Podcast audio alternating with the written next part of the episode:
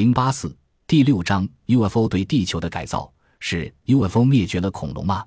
每逢八月六日，希腊西法罗尼亚岛会有数以千计的额头上有十字记号的毒蛇从各个角落爬出，动作一致地爬向岛中心的一个神庙。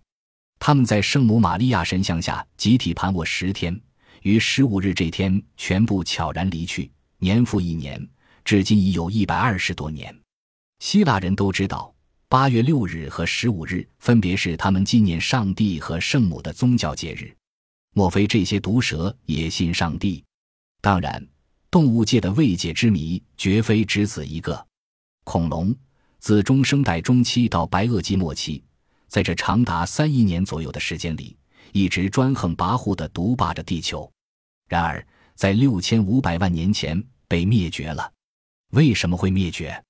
生物学家。地质学家、物理学家和天文学家都试图揭开其中的奥秘，但至今仍没有一个大家共同信服的答案。过去比较流行的一种说法是食物匮乏。有些学者认为，在白垩纪末期，由于剧烈的造山运动，使地壳以及环境、气候都发生了截然不同的变化，裸子植物大量灭绝，恐龙被逼改食被子植物。致使恐龙患便秘或中植物碱毒而灭亡。在上世纪七十年代末期，行星碰撞说崭露头角。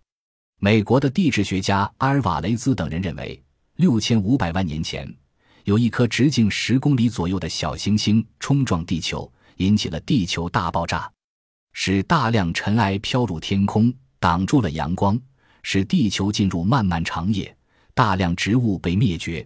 恐龙亦因缺食而死亡。这些学者还在这一地层中找到了行星碰撞所遗存的稀有元素，厚达几厘米的铱以及特有的微小玻璃珠。然而，美国的古生物学家里格比教授等研究了中国和美国的恐龙化石后认为，在大碰撞之后，恐龙只灭绝了两种，尚有十一种幸存。这些恐龙至少继续生存了七十五万年。三叠纪到白垩纪不可一世的霸主，在上世纪九十年代初，中国的青年学者程新民提出了一个恐龙未能孵化的新见解。他发现，恐龙蛋化石只限于白垩纪晚期的岩层中，而恐龙全盛的侏罗纪和白垩纪前期都没有这种化石，证明当时的恐龙孵化是正常的。在白垩纪晚期，某种大原因导致恐龙蛋不能孵化。而且日趋增加，光中国境内就有四十多窝，近四百个蛋化石。于是新生恐龙越来越少，最后导致绝种。这个见解是很有价值的。然而，究竟是什么原因导致恐龙蛋不能孵化的呢？这倒使我们想起了当代生物学家的一项有趣实验：某地曾患严重蝗灾，蝗虫所到之处，庄稼叶子被吃光，弄得颗粒无收。人们曾采取种种办法来灭蝗，但收效甚微。后来，有个科学家发明了一种能够抑制蝗卵孵化的抗体，且将它喷洒到蝗虫必经的而喜食的植物叶子上。结果，蝗虫吃了这些植物之后，所产之卵均不能孵化，便日益减少，最后灭绝。恐龙蛋不能孵化的原因，是不是也可以从中找到一点蛛丝马迹呢？据如何解释这些现象一文作者的报道，在上世纪八十年代，有个考古学家在美国德克萨斯州巴拉斯河底发现六千五百万年前的恐龙化石。然而，使他吃惊的倒不是这些化石，而是化石旁边的脚印——人的脚印。在白垩纪末期，地球上出现了人类吗？不会。那留下脚印是谁呢？是否是外星人呢？外星人的脚印不早不迟地留在六千五百万年前的恐龙旁边，这意味着什么呢？